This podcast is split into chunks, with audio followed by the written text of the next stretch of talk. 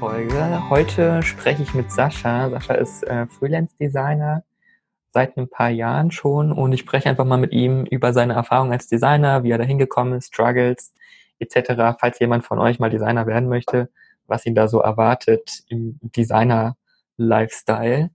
Und ja, hallo Sascha. Ja, hi, grüß dich. Willkommen im Podcast. Ja, vielen Dank. Kein Problem. Ja, erzähl, erzähl doch mal kurz ein bisschen was von dir, damit die Leute dich ein bisschen kennenlernen, was du machst, wer du bist, wo du herkommst. Ähm, ja, ich bin der Sascha, bin 30 Jahre alt oder jung, wie auch immer. Ähm, wohne seit wohne seit jetzt zwölf Jahren in Berlin, komme eigentlich aus dem Harz. Für die Ausbildung bin ich Aha. hierher gezogen. Mhm. Und ähm, ja, mache seit jetzt fast vier Jahren das Ganze so ähm, hauptberuflich Freelance als Designer und ähm, ja, und auch als Frontend-Entwickler. Mach das zusammen ja. mit einem Kumpel zusammen und ja, kann heute so ein bisschen aus dem Nähkästchen plaudern, was mich so die letzten vier Jahre, was ich so die letzten vier Jahre erlebt habe, so was mich geprägt hat und ja, so ein paar kleine Eckdaten kann ich geben. Ja, sehr gerne. Ich würde auch gerne noch mal ein bisschen zurückgehen zu, zur Ausbildung. Was hast du denn für eine Ausbildung gemacht? Also für die Leute, die jetzt irgendwie aus der Schule rauskommen oder so, dass die mal wissen, was, was muss man denn machen, um überhaupt Designer zu werden? Also zum damaligen Zeitpunkt brauchte man noch Realschulabschluss. Heute ist das ein bisschen anders. Ähm, den habe ich aber geschafft und habe dann als Mediengestalter hier in Berlin angefangen. Mhm. Beziehungsweise hatte, wenn man ganz zurückspringt, hatte ich eine Ausbildung begonnen als gestaltungstechnischer Assistent bei mir im Harz.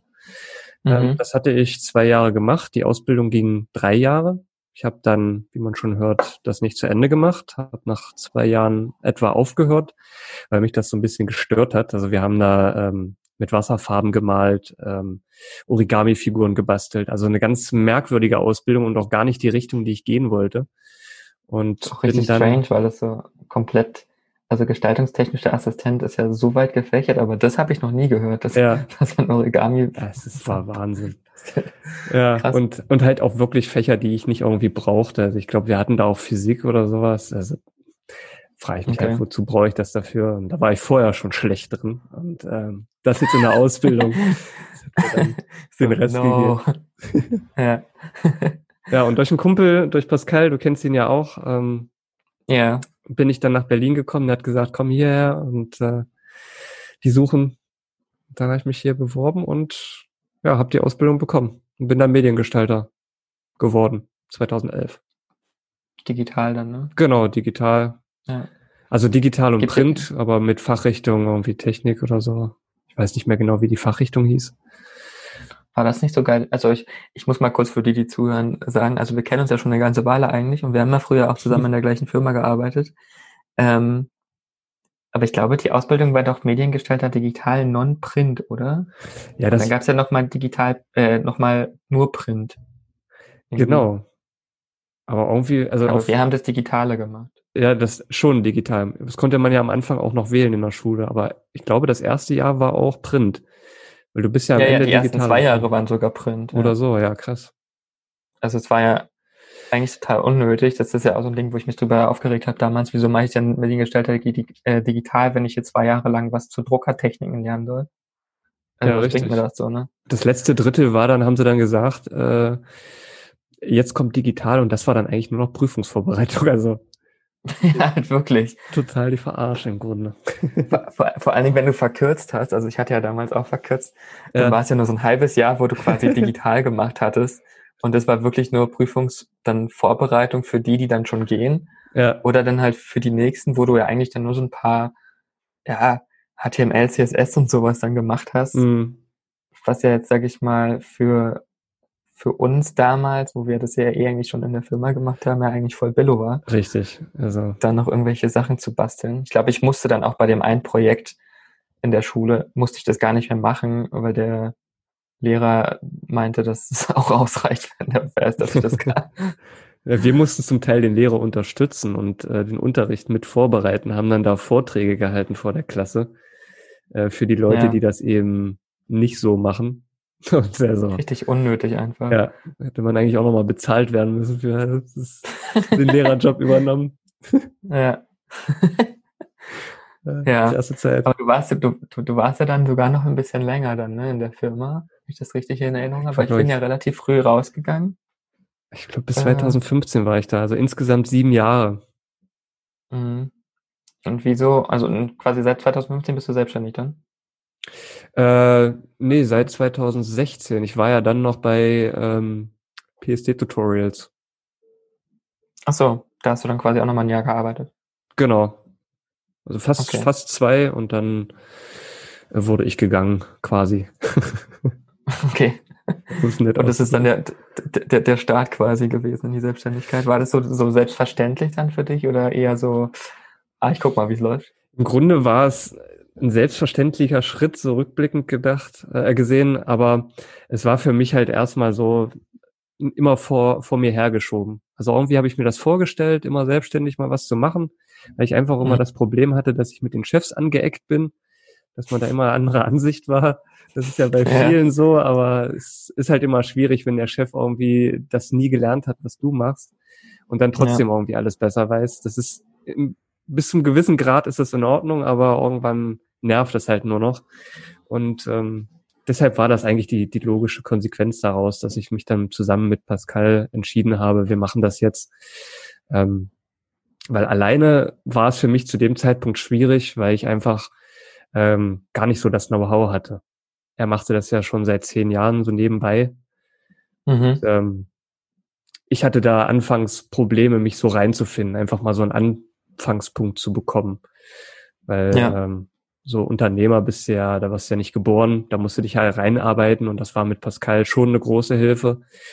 Ähm, auch finanziell, weil er einfach auch schon die Aufträge hatte. Ähm, ja. Das, das war ganz gut.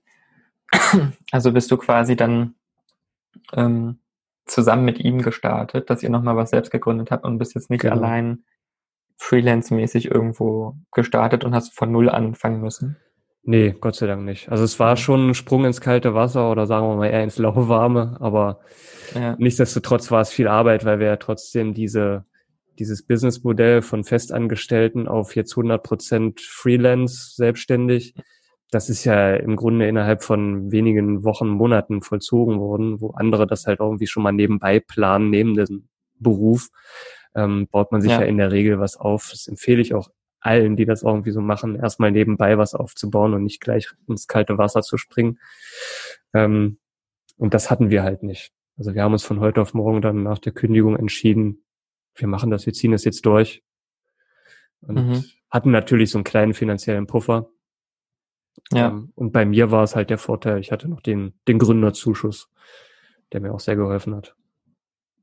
Den Gründerzuschuss, kannst du da mal ein bisschen was zu erzählen? Also wie kriegt man den genau oder was macht der dann genau, wenn jetzt jemand sich selbstständig machen will? Ja, wir wurden ja gekündigt und in meinem Fall oder auch in Pascals Fall kommst du ja dann ins ALG 1, das ganz normale Arbeitslosengeld, was du ja als nach, nach einer Festanstellung ja. bekommst du das ja für ein Jahr und ähm, hatte dann schon beim Arbeitsamt quasi angedeutet, dass ich mich selbstständig machen wollen würde.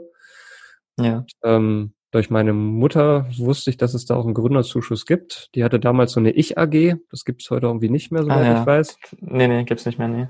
Und die hat, hat ja jemals, den, äh, damals jeder so eine Ich-AG irgendwie plötzlich. Ja, ja, richtig. Die ist ja wie, wie Pilze aus dem Boden gesprungen. Und ja, ja. also das war quasi so der ausschlaggebende Punkt, weshalb ich auch bei der Arbeitsamtmitarbeiterin, die übrigens sehr freundlich war und mir äh, zugehört hat und da wirklich auch hinterher war, mich unterstützt hat, habe ich das mhm. angesprochen und sie sagte, ja, das wäre kein Thema. Ich müsste allerdings ähm, so ein Coaching machen. Das ist quasi so eine Maßnahme von denen. Ähm, und mhm. in dem Coaching erstellst du so einen Businessplan. Und ähm, okay. dieser Business äh, äh, Businessplan ist quasi das Fundament, um überhaupt den Gründerzuschuss zu bekommen. Also den musst du machen. Okay. Und dieses Coaching, war das dann nur einmal oder hat er dir dann quasi oder die Person da einmal nur gesagt, ja, so sieht ein Businessplan aus, so schreibst du den, schreib den mal? nee, oder waren das so mehrere, mehrere Instanzen, die man dann hatte? Ja, das waren mehrere Instanzen. Ich, ich weiß gar nicht, wie viele Stunden das waren. Man bekommt ja da so ein bestimmtes Stundenkontingent von der, von der, vom Arbeitsamt. Und mhm. ähm, das sind schon mehrere Stunden gewesen. Also er arbeitet dann wirklich mit mir Schritt für Schritt alles durch, erklärt mir, wie der Finanzplan aussehen soll, Ähm, ich hatte okay. auch die Möglichkeit in dieser Coaching, das war so eine Coaching-Akademie, ähm, da gibt's halt auch mehrere Fachkräfte, sage ich mal, Coaches, die einfach mhm. auch Ahnung haben. Da sind welche bei vom Steuerrecht, da sind welche bei, die dich coachen im ja, wie, wie akquiriere ich Kunden? Ähm, also es ist schon wirklich nette Sachen dabei, die mir auch, die mir auch wirklich weitergeholfen haben. Also es ist nicht einfach nur. Ein Gründercoaching dann quasi. Genau, so ein Gründercoaching. Es ist nicht einfach irgendwie so ein runtergelaber, sage ich mal. Ähm, mhm. äh, du, du lernst da halt auch was. Also es ist okay. klar, am Ende muss halt der Businessplan stehen. Ohne den kriegst du es halt nicht. Es ist dann halt auch viel, das mache ich, weil ich es brauche. Ähm, mhm. Bringt mir am Ende nichts. Aber trotzdem war es, war es eine Bereicherung für mich zumindest. Also an sich hilft ja so ein Businessplan schon, wenn man sich den mal aufschreibt, weil man da ja schon, sage ich mal, definiert, wer ist denn überhaupt so die Zielgruppe, was will ich machen, was ist denn mein USP, genau. sage ich mal, den ich habe. So grundsätzlich ja. darüber nachzudenken, schadet ja nicht, auch als Freelancer nicht. Die meisten fangen ja dann einfach irgendwie an, weil sie denken, die haben eine Idee oder haben schon irgendwie, sage ich mal, eine Qualifikation und machen es dann einfach mal. Ja, richtig. Ähm, aber es hilft auf jeden Fall, sich nochmal so ein bisschen wenigstens ein Konzept zu machen, wofür steht man eigentlich, wen will man ansprechen und so. Genau. Und dafür ist es ja eigentlich ganz gut, dass man das dann da machen kann. Ja, also man festigt auf jeden Fall schon, wusstest, dass du, ja, aber du wusstest ja wahrscheinlich schon eh, dass du einfach Webprojekte und sowas machst. Ja, genau. Also das ist dann mehr so, ja, okay, schreib das halt mal runter. Ja. Ich glaube, ich habe für mich persönlich habe ich, glaube ich, nie einen Businessplan geschrieben. Also zumindest nicht für, mein, für meinen Freelance-Kram jetzt so, weil das so, ja, ist halt automatisch ja irgendwie gewachsen. Ja. Ähm, da war das nicht notwendig. Ich glaube, das lohnt, lohnt sich auch noch mehr, wenn du wirklich ein eigenes Projekt hast. Irgendwie willst ein Portal entwickeln ja, oder so, sowas. Genau. Also so, so ein Produkt halt, Richtig, ja. sag ich mal, bauen möchtest oder halt einen Laden aufmachst. Ich meine, du kannst ja auch andere Sachen machen als jetzt was Digitales. Ähm, ja. Oder halt du hast wirklich, also es, es lohnt sich auch für Leute, die jetzt, sage ich mal, noch keine Vorstellung davon genau haben, was sie machen wollen oder da nicht so reingewachsen sind. Mhm. Äh, aber wenn du konkret weißt, okay, vielleicht aus deiner Festanstellung heraus, dass du weißt, okay, das mache ich dann einfach als Freelancer, was ich jetzt festangestellt mache und ich weiß, mhm. wie, die, wie der Hase läuft so und weiß, welche Zielgruppe ich haben will. Wenn du das im Kopf hast, ist ja auch ganz nett. Genau. Äh, wenn du es halt gar nicht hast, dann hilft das auf jeden Fall, das mal alles runterzuschreiben. Ja. Also es war eine um, große Hilfe auf jeden Fall. Aber wie gesagt, das lag halt auch daran, das muss man vielleicht auch noch dazu sagen, den Gründerzuschuss hier in Berlin zu bekommen, im, im digitalen, in der digitalen Sparte ist relativ einfach, weil einfach die Nachfrage extrem hoch ist. Ähm, mhm. Also was die Mitarbeiterin da beim Arbeitsamt mir sagte, war einfach, wenn die Nachfrage nicht hoch genug ist, dann geben die so einen Gründerzuschuss auch nicht. Also auf meine. Ach so, die Nachfrage nach den digitalen Jobs dann Genau, ja. Also ja, wir hatten ja. da nach Webdesigner gegoogelt, also gegoogelt bei deren, bei denen im System. Und ja. da kamen auf eine Stelle 74 Personen, die sich beworben haben. Auf eine, auf eine, ja, Position. Bei denen im System. Dann ist ja eigentlich die Nachfrage extrem hoch gewesen. Du hast ja dann extrem hohe Bewerberzahlen, sag ich mal, und wenig Angebot. Ja. Genau, ja. Und aus diesem Grund habe ich dann den Gründerzuschuss äh, überhaupt, oder Aber sagen wir überhaupt das Coaching bekommen. Ist es dann nicht eigentlich genau falsch rum? Weil dann hast du ja quasi schon mal 74 Konkurrenzen. Konkurrenten. Ja, das sind ja quasi Leute, die sich auf eine Stelle als Webdesigner bewerben. Ja. So. Und wenn ich mich da als Gründer hinsetze und was eigenes mache, bin ich ja erstmal wieder vom Ach Markt so, runter. Dann bist, ja, dann bist du ja quasi Unternehmer und hättest theoretisch ja die Chance, die Leute einzustellen, diese genau. 74 Menschen. Perspektive zu sehen sicherlich nicht schlecht, aber die wollen auf jeden Fall erstmal, dass du dein eigenes Ding machst, dass du da nicht, also ja. bei 74 Bewerbern, dass du da genommen wirst, ist halt auch wieder relativ gering. Ähm, ja, vor allen Dingen in Berlin hast du ja Riesenkonkurrenz. Also ja. Da rennt ja hinter, hinter und Kunst hin nach Berlin. Und äh, ich, also ich verstehe den Hype nicht so ganz tatsächlich, jetzt wo ich aus Berlin weg bin. Mhm. Was, was, warum da jeder hin muss irgendwie. Also zumindest, ja, ist das ja so ein bisschen das äh, Mekka gefühlt, wo, wo jeder hin will, um da irgendwie ein Startup zu machen. Wahrscheinlich auch, weil da halt sehr viele VCs und so sind, aber Berlin, ich weiß gar nicht genau, was da für Startups großartig sind, die man jetzt kennt. Ich weiß zumindest, dass in Frankfurt ist ja mehr so der Fintech-Hubs, sage ich mal, wo Ja, die genau. ganzen Finanzleute sind, was ja Mhm. klar ist, ja, Banken. München ist ja auch recht stark, Stuttgart ist auch wieder eher, äh, ich würde mal sagen, auch eher so Fintech oder beziehungsweise Maschinenbaumäßig wahrscheinlich. Gehe ich mal von aus. Ich weiß gar Mhm. nicht, in Berlin ist ja wahrscheinlich mehr so dieses kreative Zeug und Genau, kreativ, E-Mobility hast du hier viel. Jetzt hier, glaub, Clever Ja, stimmt, Shuttle ja. und so ist, ist jetzt hier ganz ja, groß. irgendwelches nachhaltiges Zeug halt so wahrscheinlich. Ja, und ich glaube damals Wunderlist oder Wunderkinder waren das ja, die waren, glaube ich, auch aus Ja, Berlin. ja. Die waren auch Berlin, ja. Ja. Also sind ja schon so ein paar Einhörner da auch, sage ich mal, in Berlin. Ich glaube. Netlify ist ja auch da. Ähm, Ist halt ein großes Netlify. Netzwerk hier. Ja, ja, das ist halt ein Riesenvorteil, dass du in Berlin das Netz, Netz hast. Und ich sag mal so, als, als Startup super geil, weil du hast einfach so viele Menschen zur Auswahl, die in deinem Startup arbeiten können. Ja, Äh, das hast du jetzt, sag ich mal, in Buxtehude nicht, ja, so, ja wenn du da dein Startup gründest. Also Genau. da kannst du gut ausfiltern. Ist natürlich auch ein bisschen nachteilig, sage ich mal, für die Angestellten, weil du hast ja extremen Konkurrenzdruck und da kannst du als, als Gründer ja auch schön die Preise drücken, Ja, weil wenn der eine nicht will, nimmst halt den nächsten so. ja, genau. Richtig. Das, das ist halt dann auch irgendwie so ein bisschen blöd, sag ich mal. Hat halt alles Vor- und. Nachteile leider. Aber ich glaube, es ist auch für Freelancer hier interessant, weil man hier relativ viele Coworking Spaces hat, die auch von namhaften ja. Firmen sind, äh, wie hier die Factory von Google zum Beispiel. Das ist, da sind halt Ja. auch viele Events, so mit äh, Frank Thelen, was ja alles große Gründer sind. Ähm, Ja. Da kann man schon ein Also bisschen, zum Netzwerken ist Berlin super. ja, total. Lohnt Das sich auf jeden mega. Fall. Ja, wohnen möchte ich da jetzt nicht mehr. Aber zum Netzwerken ist super. Ja. Auch ich habe mich irgendwann in die Stadt verliebt. Ich weiß auch nicht. Das ist dann irgendwann einfach so gewesen. Das, ist, das Ding ist immer, wenn ich da bin, fühle ich mich wieder zu Hause und es ist so richtig strange. Also es ist so, man, ich war ja letztens kurz da und ich war davor mindestens drei Jahre nicht mehr in Berlin. ja, Ähm, und das, also vorher habe ich immer gedacht, so in den drei Jahren, also ich habe nicht mal drüber nachgedacht, dass ich mal hin müsste. Aber so kurz vor der Abfahrt dachte ich so, ach gut, nach Berlin, ja gut, du bist halt ein paar Tage da hm. und dann gehst du wieder. Aber wo ich dann da war, hat man sich dann direkt wieder zu Hause gefühlt, weil man weiß ja noch alles, wo was ist und so. ja, Es ist ja nicht mal eine fremde Stadt, das ist ja das Seltsame irgendwie. Man geht immer hin und kennt sich voll aus. Ähm, und dann fühlt man sich auch immer wieder zu Hause. Aber und irgendwie schätzt man das auch, dass man relativ spontan überall hinkommt. Äh, wie geil das Mhm. einfach ist, dass eine Bahn quasi in einer Minute kommt einfach die nächste Bahn. ja, ja, Das ist so, so wow. Ja, Einfach nur ja. krass. Ähm, wobei man jetzt früher, sag ich mal, wo ich ja da gewohnt habe, auch noch viel gestresster war. So, oh scheiße, ich habe die Bahn verpasst, die nächste kommt in zwei Minuten, fuck, mein Ja. Leben, ja, So. ja. voll die verschwendete Zeit. Aber wo ich jetzt da war und die eine Bahn dann weg war, dachte ich, gut, ja, gut, die nächste kommt ja in zwei Minuten oder so. Luxus. Was halt kurz. Ja, so, ach, das ist einfach, da macht, sage ich mal, öffentlicher Verkehrs, ja, öffentliche Verkehrsmittel viel mehr Spaß. Ja, Jetzt sage ich mal jetzt hier, wo der Bus, keine Ahnung, jede Stunde mal kommt oder so. ja, total. Das stimmt.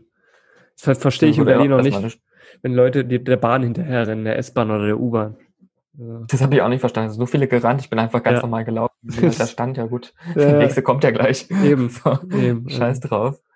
Ähm, wenn jetzt nicht gerade ausgerechnet so, sage ich mal, irgendwo am Rand wo uns, wo die nächste Bahn tatsächlich erst in einer halben Stunde oder so kommt. Ja, Aber wenn du so mittendrin im Ring, sage ich mal, wohnst oder am Ring, ist es ja natürlich mega. da brauchst du dir um Mobilität keine Gedanken machen. Von, von E-Scooter bis, bis Bahn, ist da alles. Hey, Also, fehlt bloß noch so ein Drohnentaxi.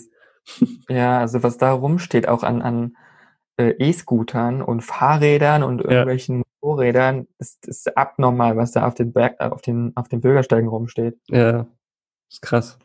Das ist Also, auch ein großes Problem heftig. hier.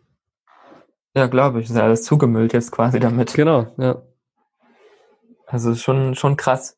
Aber, also hat alles seine Vor- und Nachteile, würde ich mal sagen. ne? Ich Genau. fand's geil, dass ich so spontan fahren konnte. Ähm, Finde es auch ultra günstig, vergleichsweise. Also ich zahle hier zum Beispiel 8 Euro irgendwas, nur um von Darmstadt nach Frankfurt zu fahren.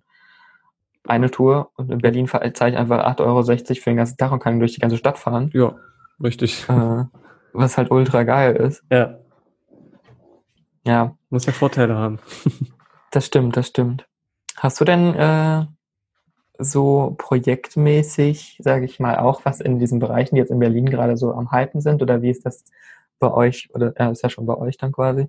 Ja. Äh, projekttechnisch, wie sieht's da aus? Wie habt ihr das gemacht, dass ihr dann, wenn ihr euch selbstständig gemacht habt, ähm, Projekte geangelt habt? Teilweise hattet ihr ja schon welche, aber wie macht ihr das aktuell, dass ähm, ihr Projekte bekommt? Oder also welche Art von Projekten? Also wir haben gar nicht so die große Akquise immer gestartet. Wir zahlen relativ viel Geld für Werbung und haben, mhm. ähm, ich glaube, auch so ein bisschen den Bekanntheitsgrad über Videotrainings bekommen, die wir damals mhm. für PSD-Tutorials gemacht haben. Ja. Dadurch hat man uns schon mal zumindest gehört. Und gerade Pascal, der das ja schon seit, wie gesagt, über zehn Jahren macht, hatte da einfach schon sein Netzwerk aufgebaut und da kommen irgendwie immer Anfragen rein. Und die Werbekampagnen mhm. sind quasi nur noch so das i-Tüpfelchen. Also es ist immer so ein Durchlauf, aber man muss halt auch sehen, von zehn Anfragen ist vielleicht jede zweite, die dann wirklich, ja, auch später ein Projekt wird. Also man macht auch man schreibt viele Angebote, ähm, bekommt entweder gar keine Rückmeldung oder nicht so äh, eine negative Rückmeldung, nicht so positive. Da muss man halt auch mitleben. Ne? Man gibt sich manchmal halt schon Mühe mit den Angeboten und es klappt halt nicht immer. Das kommt, es hängt leider halt dann quasi, ist dann so der, der Negativpunkt, dass du da Arbeit reinsteckst. Ich finde auch Angebot ja. schreiben ultra nervig, weil du, wenn dann halt nichts zurückkommt oder halt die Absage hast einfach Zeit reingesteckt. Mhm. Ähm, und die Zeit kannst du auch in anderen Projekten reinstecken. Also ich finde, teilweise könnten auch Angebotserstellungen bezahlt werden. Mhm. Ja. ähm, wobei ja jede zweite von zehn Anfragen, also eine Quote von 50 Prozent quasi. Ja. Oder zumindest jede zweite ist jetzt auch nicht die schlechteste, um Projekte zu bekommen. Also man schreibt ja zehn, zehn Dinge raus und kommt nichts. Ja, richtig, klar. Man muss halt immer gucken, was man, was man so anbieten kann. Aber wie du schon sagtest, wenn man da jetzt noch Geld für ein Angebot verlangt, äh, hast halt das Problem, dann gehen sie zu jemand anderen, der das günstiger macht. Klar, ähm, ja. das macht halt man auch nicht, dass wir Geld für ein Angebot machen, aber nicht, nee. ist halt trotzdem viel Zeitverschwendung. Ja. So irgendwie, wenn da nichts bei rumkommt. Ja. Ähm, also wirklich dann Geld aber, bezahlen für ein Angebot dann eigentlich nur, wenn es irgendwie, wenn wir irgendwas prüfen müssen, wenn dann jemand kommt und sagt, ja, ich habe ja ein Portal, da muss das und das entwickelt werden, wo man dann erstmal recherchieren muss, ist das überhaupt über Google klar. oder Amazon Web Service so möglich? Kann man die Anbindung machen? Das lassen wir uns dann mhm. bezahlen, weil das ist, das Know-how haben wir zwar, aber man kann nicht alles wissen. Ja, richtig. Mhm. Das also, ist ja dann halt schon wieder sehr konkret. Genau, ja. richtig.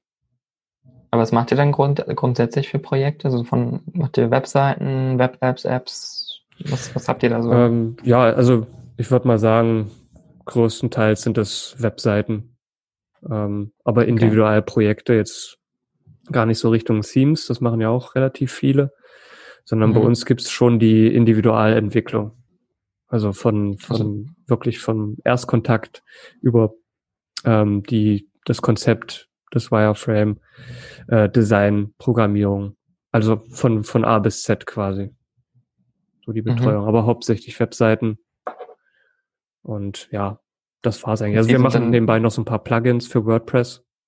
Sind halt auf WordPress ja, das, spezialisiert. Das, da, da kenne ich sogar eins, wo ich so erstaunt drüber war, dieses äh, Google Analytics Germanized oder so. Ja, ähm, richtig. Für, für, für DSGVO-konforme Google Analytics, sage ich mal. Das haben wir relativ geschickt in der Phase gelauncht, in der das heiß war. Ja, ich war auch total überrascht, weil ich habe das erst gar nicht gecheckt, dass das von, dann habe ich irgendwann Pascal seinen Namen gelesen und dachte so, ach, ist ja witzig. Ja, ja. ja. Es kam zur richtigen Zeit quasi. Und alle ja. anderen, also die Konkurrenz war dann nachher auch recht groß.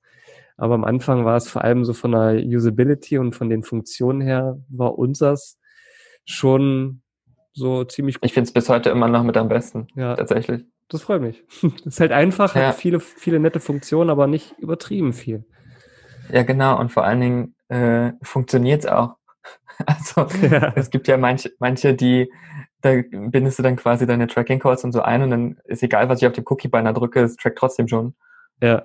Ähm, also manche sind halt einfach total verbuggt und das ist halt auch super einfach zu benutzen. Also ich finde es einfach gut gemacht, was ihr da gemacht habt.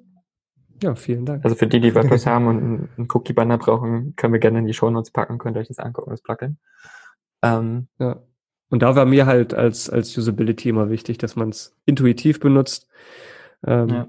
Bin jetzt zwar kein, kein iPhone-Nutzer, äh, aber habe halt hier iMac, MacBook, bin halt da von den Arbeitsmaschinen sehr überzeugt und da ist ja Intuit, äh, Intuition, was so die Bedienung angeht, äh, ziemlich wichtig und das ist mir halt auch im Design recht wichtig. Ähm, deshalb ist das zwar schick, aber einfach gehalten alles. Ja. Siehst du dich dann eher als, als UI-Designer oder als UX-Designer? Oder was ist so deine Designerbezeichnung, mit der du dich verkaufst, sage ich mal? Es gibt ja so unendlich viele Bezeichnungen mittlerweile. Ja, also eigentlich eher so UI, würde ich, UI, würde ich okay. mich bezeichnen. Ja. Also UX ist da dann schon, schon eher so in die Prozesse reingedacht, ne? wie, die, wie die Leute dann gehen. Aber es müsste doch eigentlich, also so ein bisschen UX müsstest du ja eigentlich bei der Webseitenentwicklung ja auch machen. Klar. Weil du musst ja wissen, für wen baust du die Seite? Wie ist der, die Informationsarchitektur, der Flow? Genau, für welche Zielgruppe, richtig, ja. Also genau. klar, denkt man nicht, dass, dass man das hier für, für die und die Zielgruppe macht, aber ja, weiß ich nicht, ob das jetzt also find, komplex ist. Findest du denn die Unterteilung, dass die Sinn macht? So jetzt mal als Designer gesprochen, dieses, ich bin nur UX-Designer, ich bin UI-Designer, hm. ich bin Produktdesigner oder ich bin UI-Engineer oder äh, was gibt's da noch so? Product Designer, Software Engineer, ist das? Ich, ich, ich bin, ich bin der krasseste Designer ever. Also diese, diese überhaupt dieser Unterschied zwischen UX und UI. Was, was denkst du, also was findest du das sinnvoll oder ist das eh alles das Gleiche? Ich finde es immer schwer, das so zu unterteilen, das äh, mich hm. da irgendwo drin zu finden. Ähm, weil man ja irgendwie von allem so ein bisschen macht, wie du ja auch schon sagtest. Also ich weiß ja. nicht, aber ich finde das Feld UX-Design immer noch ein bisschen breiter gefächert, ähm, dass ich das irgendwie immer nur anschneide. Und bei UI ist ja dann wirklich so die grafische Gestaltung und ja, ja. Das, also da sehe ich mich eher. Das eher das Visuelle. Ja, mhm. genau. Damals war es halt einfach so Webdesigner. Da warst du ein Webdesigner, warst ein Grafikdesigner. Ähm, ja, das kommt ja auch noch dazu, ja. Ja, und heute wird das halt so krass unterteilt. Das ist irgendwie ein Name. Motion Designer.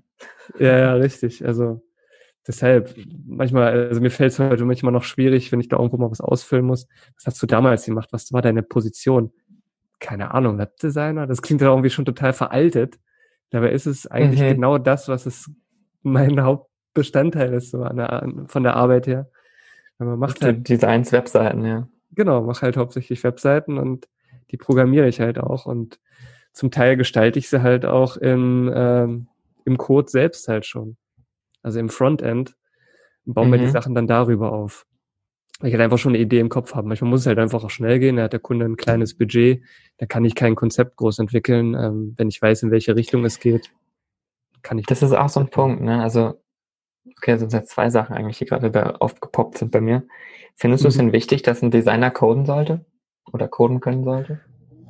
Kommt drauf an. Ähm, weiß ich nicht. Es ist, ist echt schwierige Frage, weil ich bin mir nicht sicher, ob da manche ähm, einfach so, ja, die die Möglichkeit haben, davon nur als Designer so zu leben. Also ich glaube, da musste dann schon sehr breit gefächert sein, finde ich. So, also so gerade so Mobile Design, ähm, da bin ich jetzt nicht so fit drin. Du machst ja zum Beispiel auch relativ viel, viel Apps und, und so, solche Geschichten. So und Webseiten. Ich mache tatsächlich alles tatsächlich. Also ich mache eigentlich Apps, Webanwendungen sehr viel tatsächlich und ja. Webseiten halt auch, wenn es irgendwie gebraucht wird. Ähm, ja. Aber tatsächlich mache ich mehr in dem Anwendungsbereich wirklich, also wirklich Webanwendungen viel und Business an, also alles meistens ja B2B-Anwendungen. Hm. Ähm, oder halt Apps, wobei Apps auch eigentlich weniger so Consumer-Apps sondern eher auch wieder so B2B-Apps. Also ich habe, glaube ich, noch nie eine App gebaut, die irgendwie für einen, doch, eine habe ich mal für einen Consumer, glaube ich, gebaut, die auch am Markt ist immer noch. Nee, zwei mhm. sogar. Ähm, aber die größten sind tatsächlich eigentlich, sage ich mal, so B2B, die ich baue oder unterstütze dann. Aber das, ja, ja Webseiten, ich sag mal so, das, was wir damals ja gemacht haben ähm, in der Firma da in Berlin, das war ja eigentlich nur runtergeratter von irgendwelchen Mini-Webseiten. Ja. So Mittelstandsunternehmen oder irgendwelche Kleinunternehmen. Total einfach so rückwirkend, äh, ähm, rückblickend betrachtet. Ja, aber auch, total bekloppt, weil das so aufwendig designt wurde alles. Ja. Und man da so einen riesen Tamtam gemacht drum hat, äh, gemacht hat über irgendwelche Stockfotos da reinziehen und rausschneiden und in Photoshop alles krass irgendwie wie so eine Collage zusammenbasteln. Ja. Äh, als wäre das ein Kunstwerk, würde, was man da online stellt, quasi. Ja, genau. Ähm, so richtig unnötig, aber gut, das war vielleicht auch damals so die Designsprache noch. Das war ja quasi eigentlich ja noch so ein bisschen vor diesem ganzen Flat-Zeug und so. Mhm. ähm, aber auch richtig unnötig. Und dann, also diese, diese Art von Projekten habe ich damals nach diesen, dieser Erfahrung dort eigentlich auch gesagt, mache ich nicht mehr. Mhm. weil ich das ultra anstrengend fand, ähm, mit so ganz vielen kleinen Änderungen und du rennst jedes Mal hinterher bei den Kunden, bis sie mal irgendwie Inhalte bringen oder was auch immer. Genau. Ähm, ja. das, das dauerte immer. Mittlerweile, wenn, wenn da Anfragen kommen zu kleinen Webseiten oder so und ich gerade mal Zeit habe dafür oder sage, ja, okay, kann ich machen. Oder ich kenne die Person, die halt eine Seite braucht. Mhm. Ähm, mache ich das auch, aber auch äh, weniger noch, dass ich das Custom designe, weil meistens ist es einfach nicht mehr notwendig. Also die meisten wollen einfach eine Seite online haben, dann holen wir irgendwelche Themes, hauen die rauf und fertig. Ja. Ähm, vor allen Dingen, weil die kleineren dann eher selten das Budget haben, wirklich, dass ich mich da hinsetze und wirklich genau. das alles aus, also Design selbst, selbst noch Designer, Rücksprachen halte, etc. Das ist weniger geworden, gibt's aber immer noch, mhm. die das machen wollen, die das Budget haben. Aber ja, also habt, habt ihr denn für euch so ein, so ein also nochmal zu der Frage zurück, also Designer coden, ähm, Tja, sollte der coden können, weiß ich nicht. Schwer zu sagen. Kommt immer auf die individuelle Entwicklung der Person an. Für mich war es halt damals einfach ausschlaggebend, ähm, dadurch, dass man in der Agentur ja irgendwie beides gemacht hat, konnte man mhm. irgendwie beides. Ähm, ich habe mich mhm. natürlich irgendwie immer mehr für Design interessiert. Mir fiel es aber dann auch zunehmend in der Selbstständigkeit dann nachher schwer, nur Designaufträge oder nur in die Designrichtung gehen zu können, weil einfach die Nachfrage da gar nicht so groß war. Weil die natürlich eher Leute genommen haben, die dann noch mehr können, Mobile, ähm, ja, oder eben irgendwelche Applikationssoftware und sowas. Ähm, Klar. Und da war ich halt schon eher so in Anführungsstrichen auf Webdesign beschränkt. Ähm, mhm. Auch wenn ich jetzt Mobile Apps designen könnte vom, vom Feeling her, von der Gestaltung, aber mir fehlt da natürlich einfach auch so ein bisschen das Know-how für. Ja. Da muss man sich dann ja, reinarbeiten. Glaube, ja, das, das auf jeden Fall. Ich glaube, dass das Thema Webseiten, das hat sich halt auch dann durch diese ganzen Homepage-Bilder und Fertig-Themes ja. und sowas mittlerweile ja, sag ich mal, können ja viele selbst ihre Seite bauen irgendwie, wenn sie es dann wollen. Genau. Ähm, oder halt so ein bisschen Support, noch irgendwie technischen Support.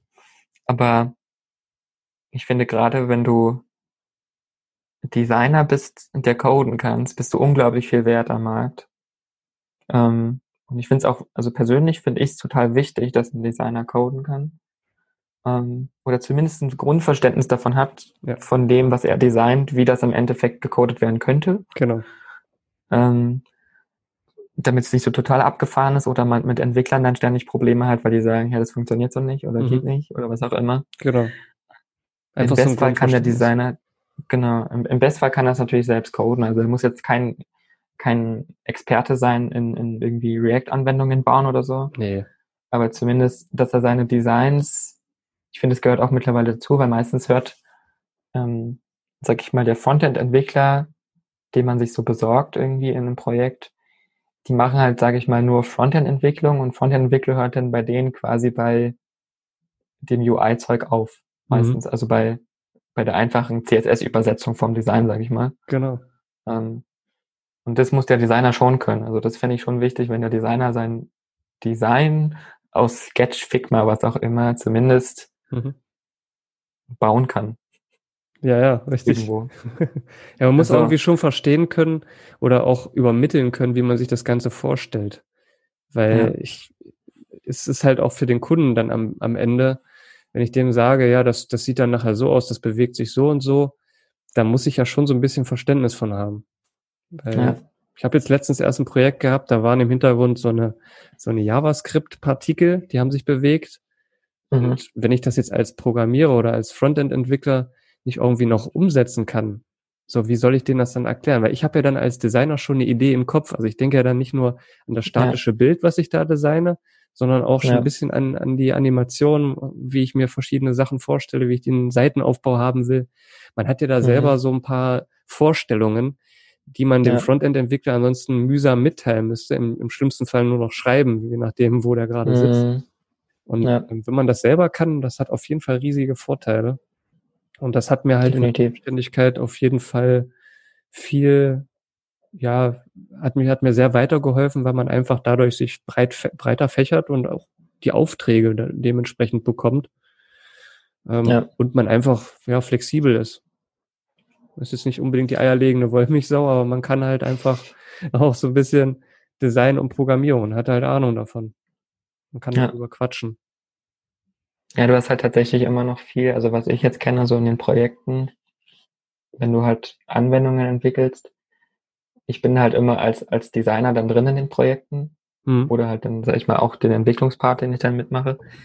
Ähm, aber das hört tatsächlich immer aus meiner Erfahrung bei den Frontend-Leuten auf, dass in der Umsetzung vom Design, ich bin dann auch einfach viel schneller als der Frontend-Entwickler, der da eigentlich angestellt ist oder so, um mhm. das Design umzusetzen, weil er halt, sage ich mal, noch tiefer in dem Frontend in anderen Bereichen drin ist, weniger in dem UI umsetzen. Ja.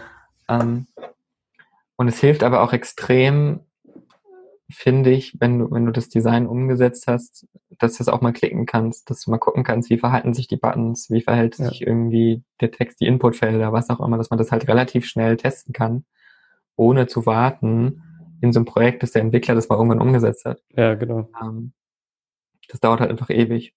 Deswegen ist es ein extrem guter Skill. Also für alle, die noch keine Designer sind und Designer werden wollen, die gerade zuhören, lernt auch Coden. äh, ja, zumindest auf jeden Fall. Wertvolles, wertvoller Skill. Ja. Und ich, das, das gleiche gilt aber für mich auch für Entwickler. Lernt auch ein bisschen Design.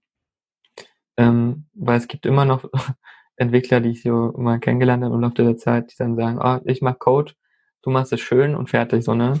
also immer noch dieses, ja, du malst ja da quasi einfach nur irgendwas rum am PC. Ähm, mhm. Die auch diesen, diesen Wert von Design gar nicht verstehen, was ja grundsätzlich eigentlich noch ein Problem in vielen Unternehmen ist, dass der, der, der Wert, die Wertschätzung gegenüber gutem Design und UX-Design vor allen Dingen ähm, noch nicht wirklich da ist. Ähm, ja. Finde ich persönlich. Also die Leute schätzen es noch nicht wert. Es kommt jetzt langsam so, dass die Unternehmen checken, oh, vielleicht sollten wir auch mal uns um die Nutzer kümmern und unsere User Experience verbessern und vernünftige Erlebnisse schaffen, sag ich mal, in unserer Anwendung oder Website oder was auch immer ähm, oder an unserem digitalen Produkt. Ähm, das kommt jetzt mehr und mehr, aber ja. ist immer noch so ein Kampf mit Entwicklern oder auch mit den Unternehmen selbst, Design zu verteidigen, sage ich mal, warum Design wichtig ist. Ja, ja. Das geht dann halt öfter auch mal auf, auf Theme-Basis dann. Ist dann halt manchmal so, dass man dann irgendwie äh, gesagt bekommt, ja, wir haben schon was rausgesucht und am Ende scheitert es dann aber am Verständnis, weil dann die Performance nicht so gut ist, weil dann hier eine Funktion gebraucht wird, die man irgendwie da nicht mehr einbauen kann in so einem, in so einem mm. Theme. Also ja, Themes bin ich auch so ein, eigentlich immer so ein Verfechter gewesen. Also, weil ich finde es ultra ätzend. Ja, ja, ja, das ist, die, die sind halt so komplex, die Themes. Genau. Die, am besten, am besten die Themes, die quasi versuchen, alles abzudecken.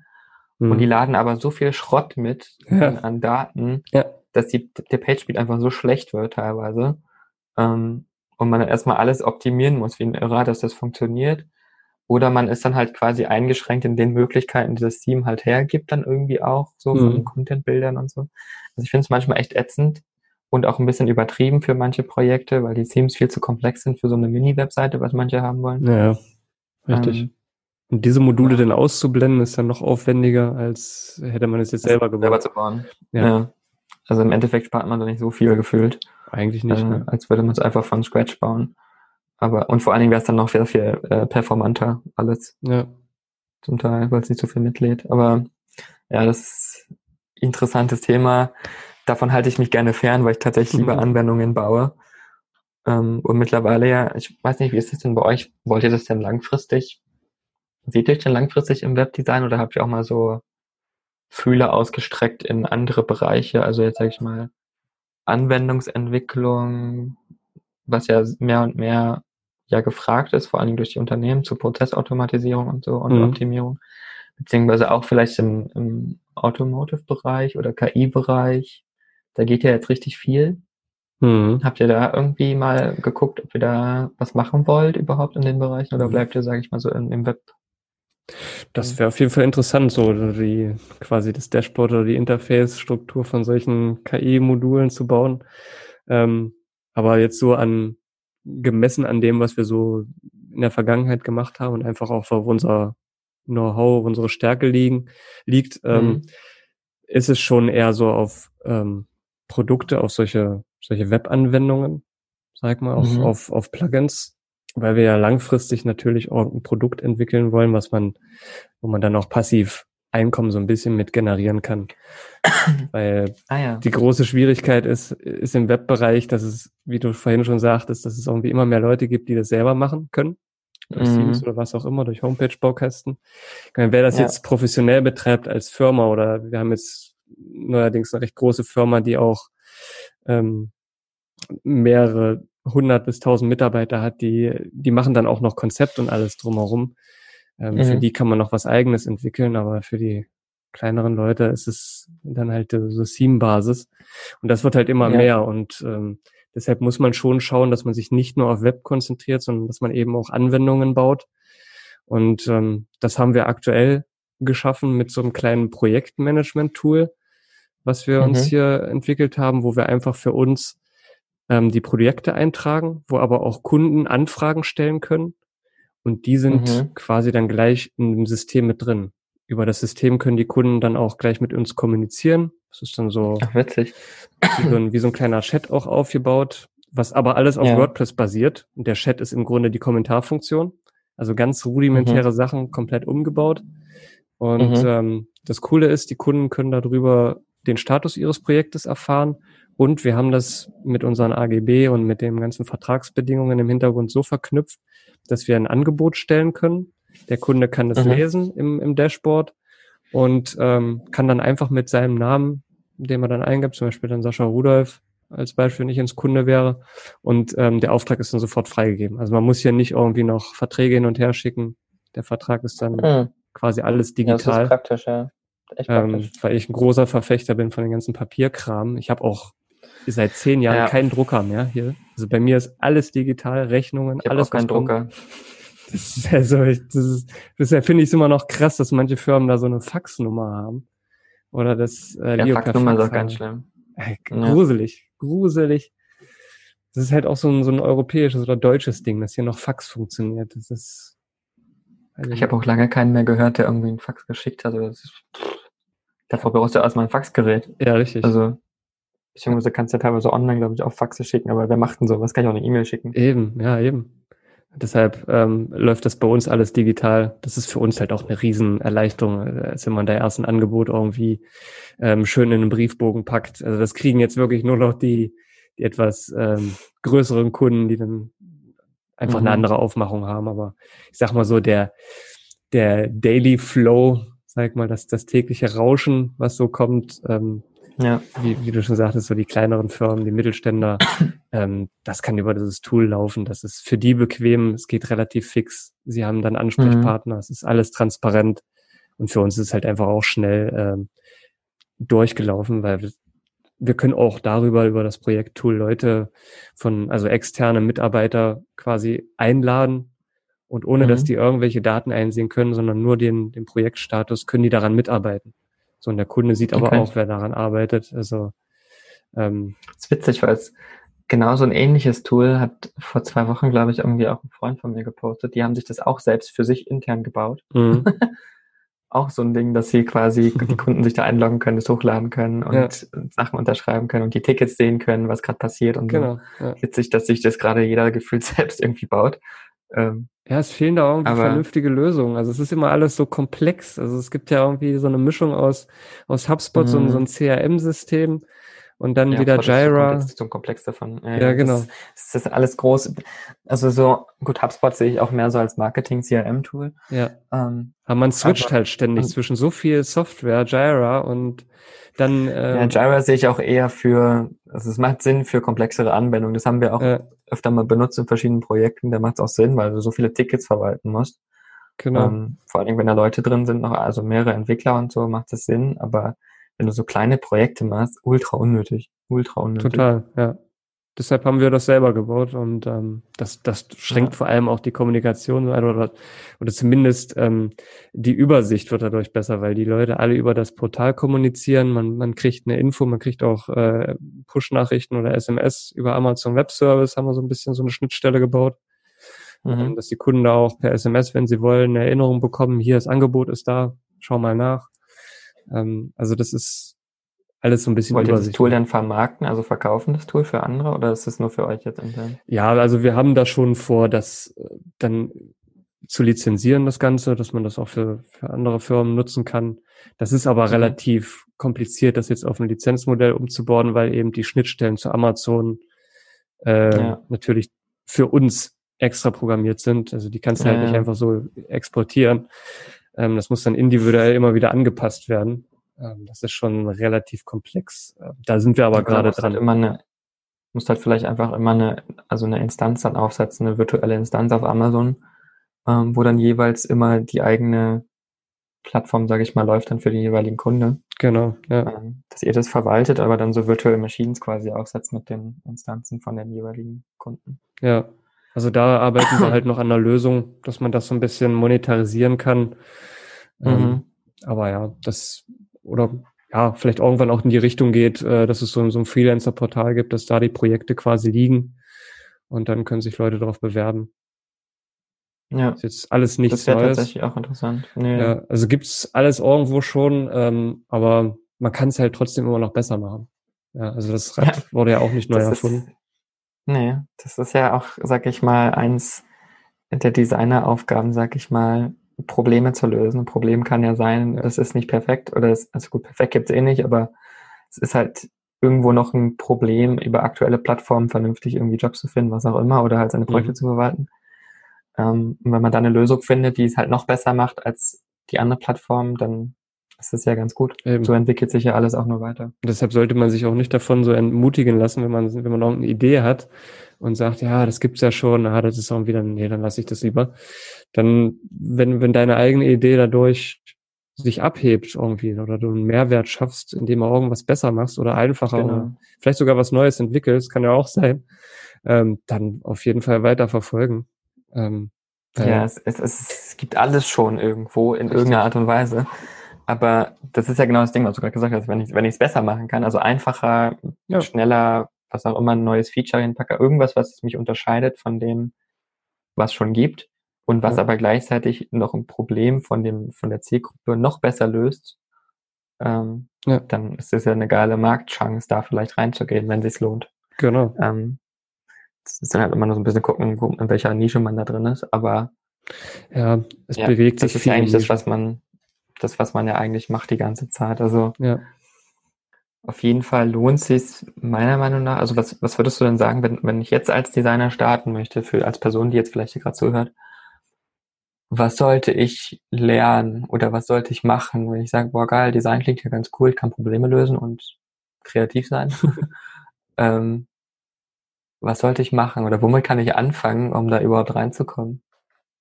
Also ich, also ich glaube, eine Ausbildung ist grundsätzlich schon mal nicht schlecht, sowas zu haben, auch wenn es immer, äh, immer so mhm. die Sache ist, wenn man da viele Sachen noch macht, ähm, die man irgendwie nie braucht, aber das ist ja mit Schule generell so. Ähm, aber ich glaube, eine Ausbildung ist schon mal ein guter Weg und dann ähm, Berufserfahrung sammeln. Also ich war, glaube ich, acht Jahre jetzt oder neun Jahre in, in Agenturen, bevor ich mich selbstständig gemacht habe.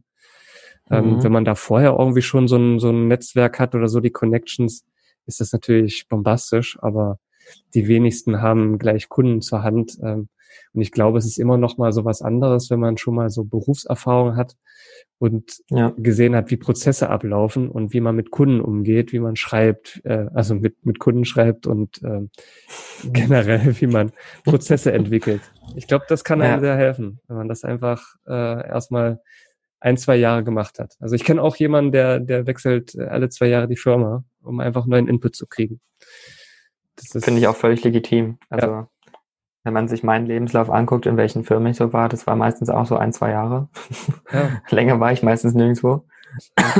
Das Beste, was man Einfach weil ich das, ja, entweder sind die pleite gegangen oder äh, ich fand es halt einfach dann spannend, mal wieder was Neues zu machen. Ja. Beziehungsweise ist man dann vielleicht auch irgendwo, ähm, also wenn ich jetzt in so einem Startup war oder so, ist man an einem Punkt angelangt, wo man genug Design-Input gegeben hat, erstmal so für sich persönlich und dann braucht man irgendwann mal eine neue kreative Herausforderung. So. Genau. Weil beim Startup hast du ja immer das Ding, dass es ja immer das gleiche Produkt ist, erstmal, was du baust. Ja. Ähm, und irgendwann ist dann auch mal so der Punkt, okay, ich brauche was Neues oder genau. ja, kommt immer dann ein bisschen auf. Es ist total unterschiedlich. Manche Entwickler brauchen halt dann ewig, um weiterzuentwickeln und dann zieht sich das alles ewig hin und man hängt mhm. dann da und denkt so, ah, ja. Ja, man läuft dann auf der Stelle irgendwie, wenn man das so merkt, dann ist es, also spätestens dann ist der Schritt für was Neues soweit. Genau. Man sich da selber nicht. Ich finde es auch absolut, genau, ich finde das auch super, wenn Leute das machen. Also wenn ich einen Lebenslauf ja. sehen würde und eine Person hat das immer gewechselt, würde ich sagen, geil, wieso? Ja. ja. Also weniger so, oh, wieso geht denn der immer weg oder wird der immer gekündigt oder fand das immer kacke oder ist der irgendwie so nicht mehr beständig. Wenn ich ihn jetzt mhm. einstelle, dass er jetzt nicht fünf Jahre bei mir bleibt, ich glaube, das kann man ja eh kaum noch erwarten, dass von den jüngeren Leuten jemand fünf oder wenn überhaupt, also nicht mal zehn Jahre, das ist glaube ich schon Glück, dass der jemand so lange bleibt. Mhm.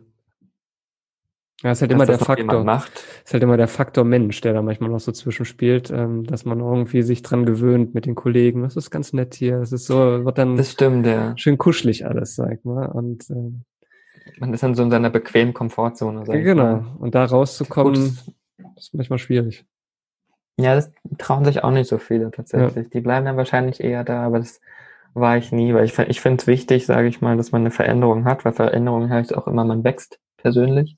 Mhm. Ähm, Finde ich zumindest. Und äh, kann ja nur helfen, wenn man persönlich weiter wächst und was Neues lernt, als jetzt in dem gleichen Ding stecken ja. zu bleiben. Manche bleiben jahrelang in der gleichen Firma stecken und werden quasi, können sich nicht so entfalten, wie sie es hätten machen können, wenn sie neuen Input mal von einer anderen Firma bekommen hätten oder so. Genau.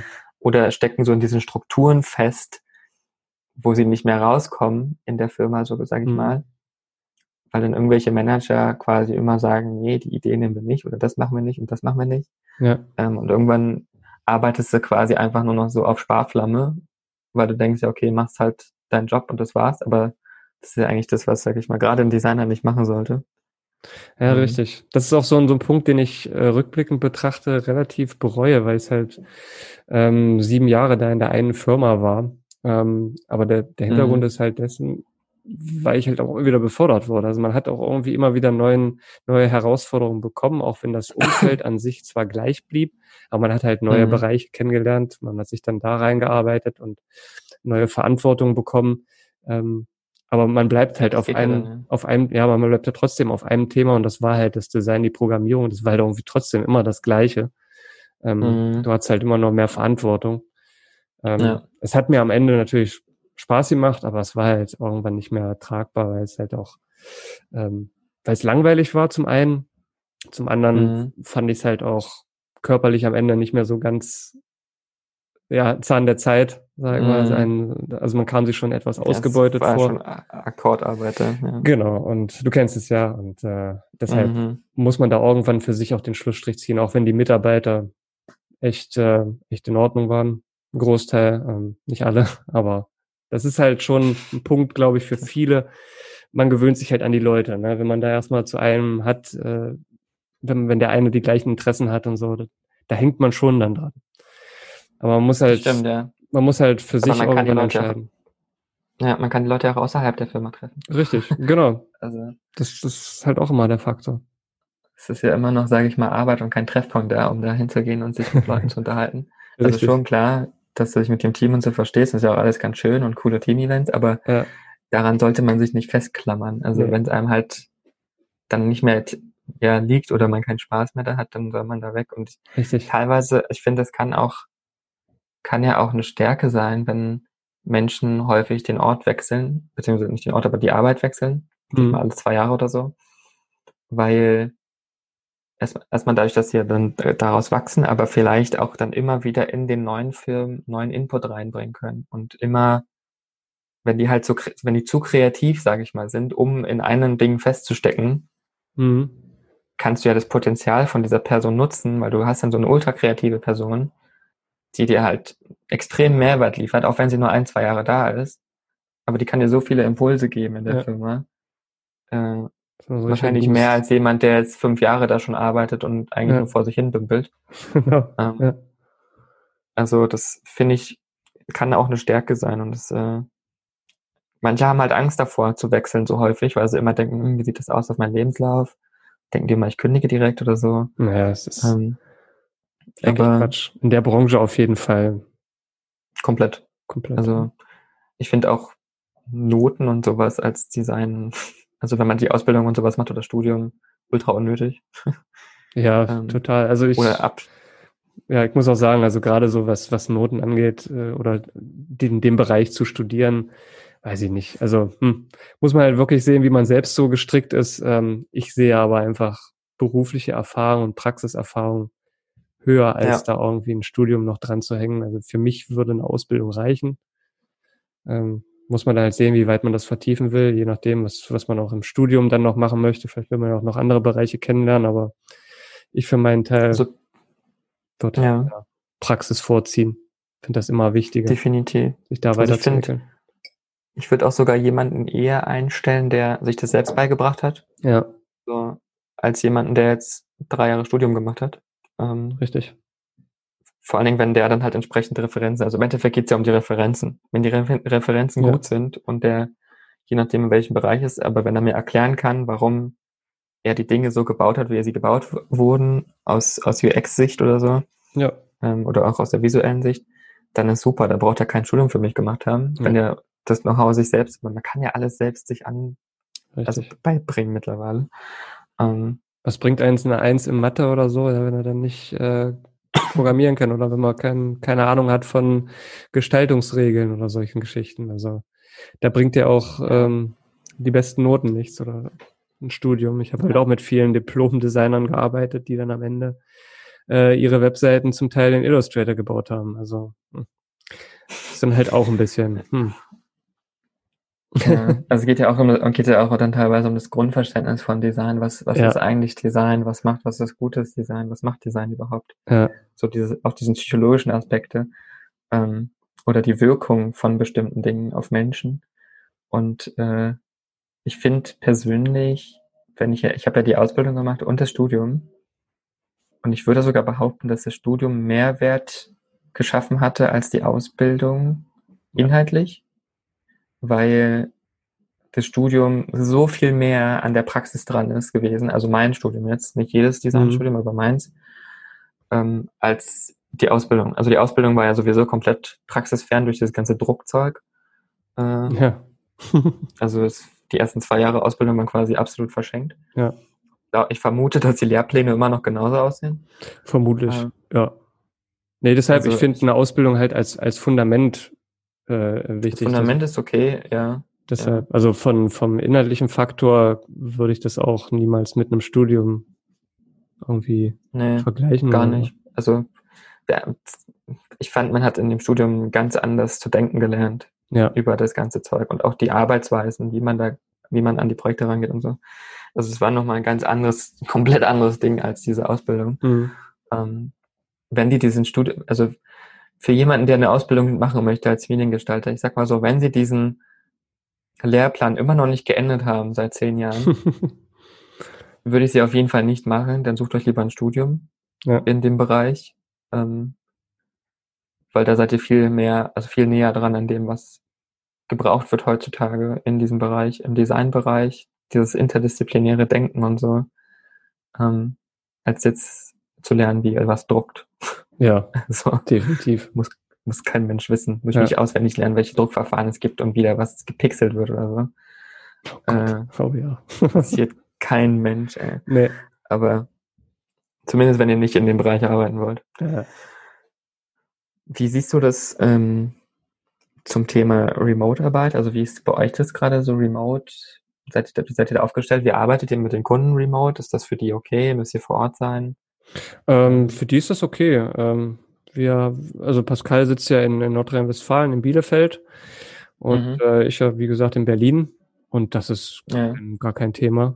Ähm, wir haben auch noch ein... Also ihr arbeitet komplett remote dann? Komplett remote, ja. Also wir gehen manchmal auch in eine, in eine Factory, wenn Pascal mal hier ist oder wenn wir auch irgendwelche Meetings haben. Es gibt tatsächlich Kunden, die sich auch mal persönlich treffen wollen mit uns. Ähm, gibt's auch. Es gibt tatsächlich auch Kunden, die sich mal persönlich treffen.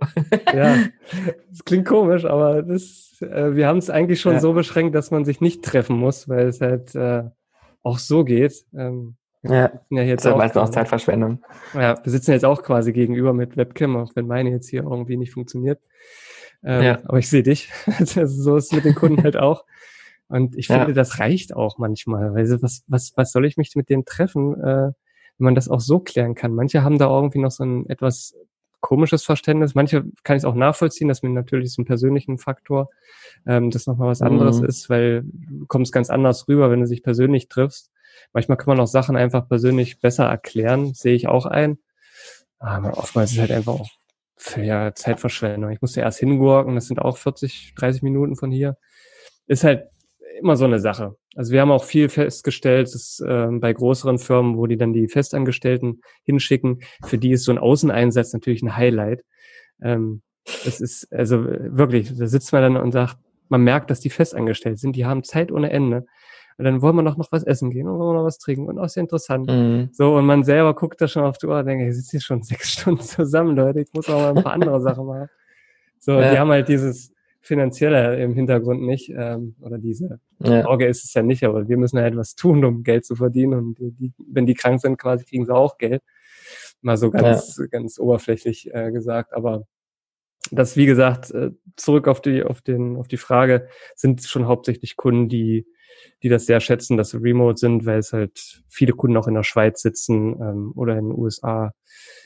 Ähm, da kannst du halt nicht einfach mal schnell hinfahren. Und, ähm, nee, da gut, das ist noch komplizierter, wenn es ein internationales ist. Ja, deshalb. Und wir haben auch noch Mitarbeiter Wobei in Japan. die auch fortschrittlicher sind. Ja, ah, ja. Genau, und, und der die japanische Mitarbeiter, das ist auch ein Auswanderer quasi aus Deutschland, äh, mhm.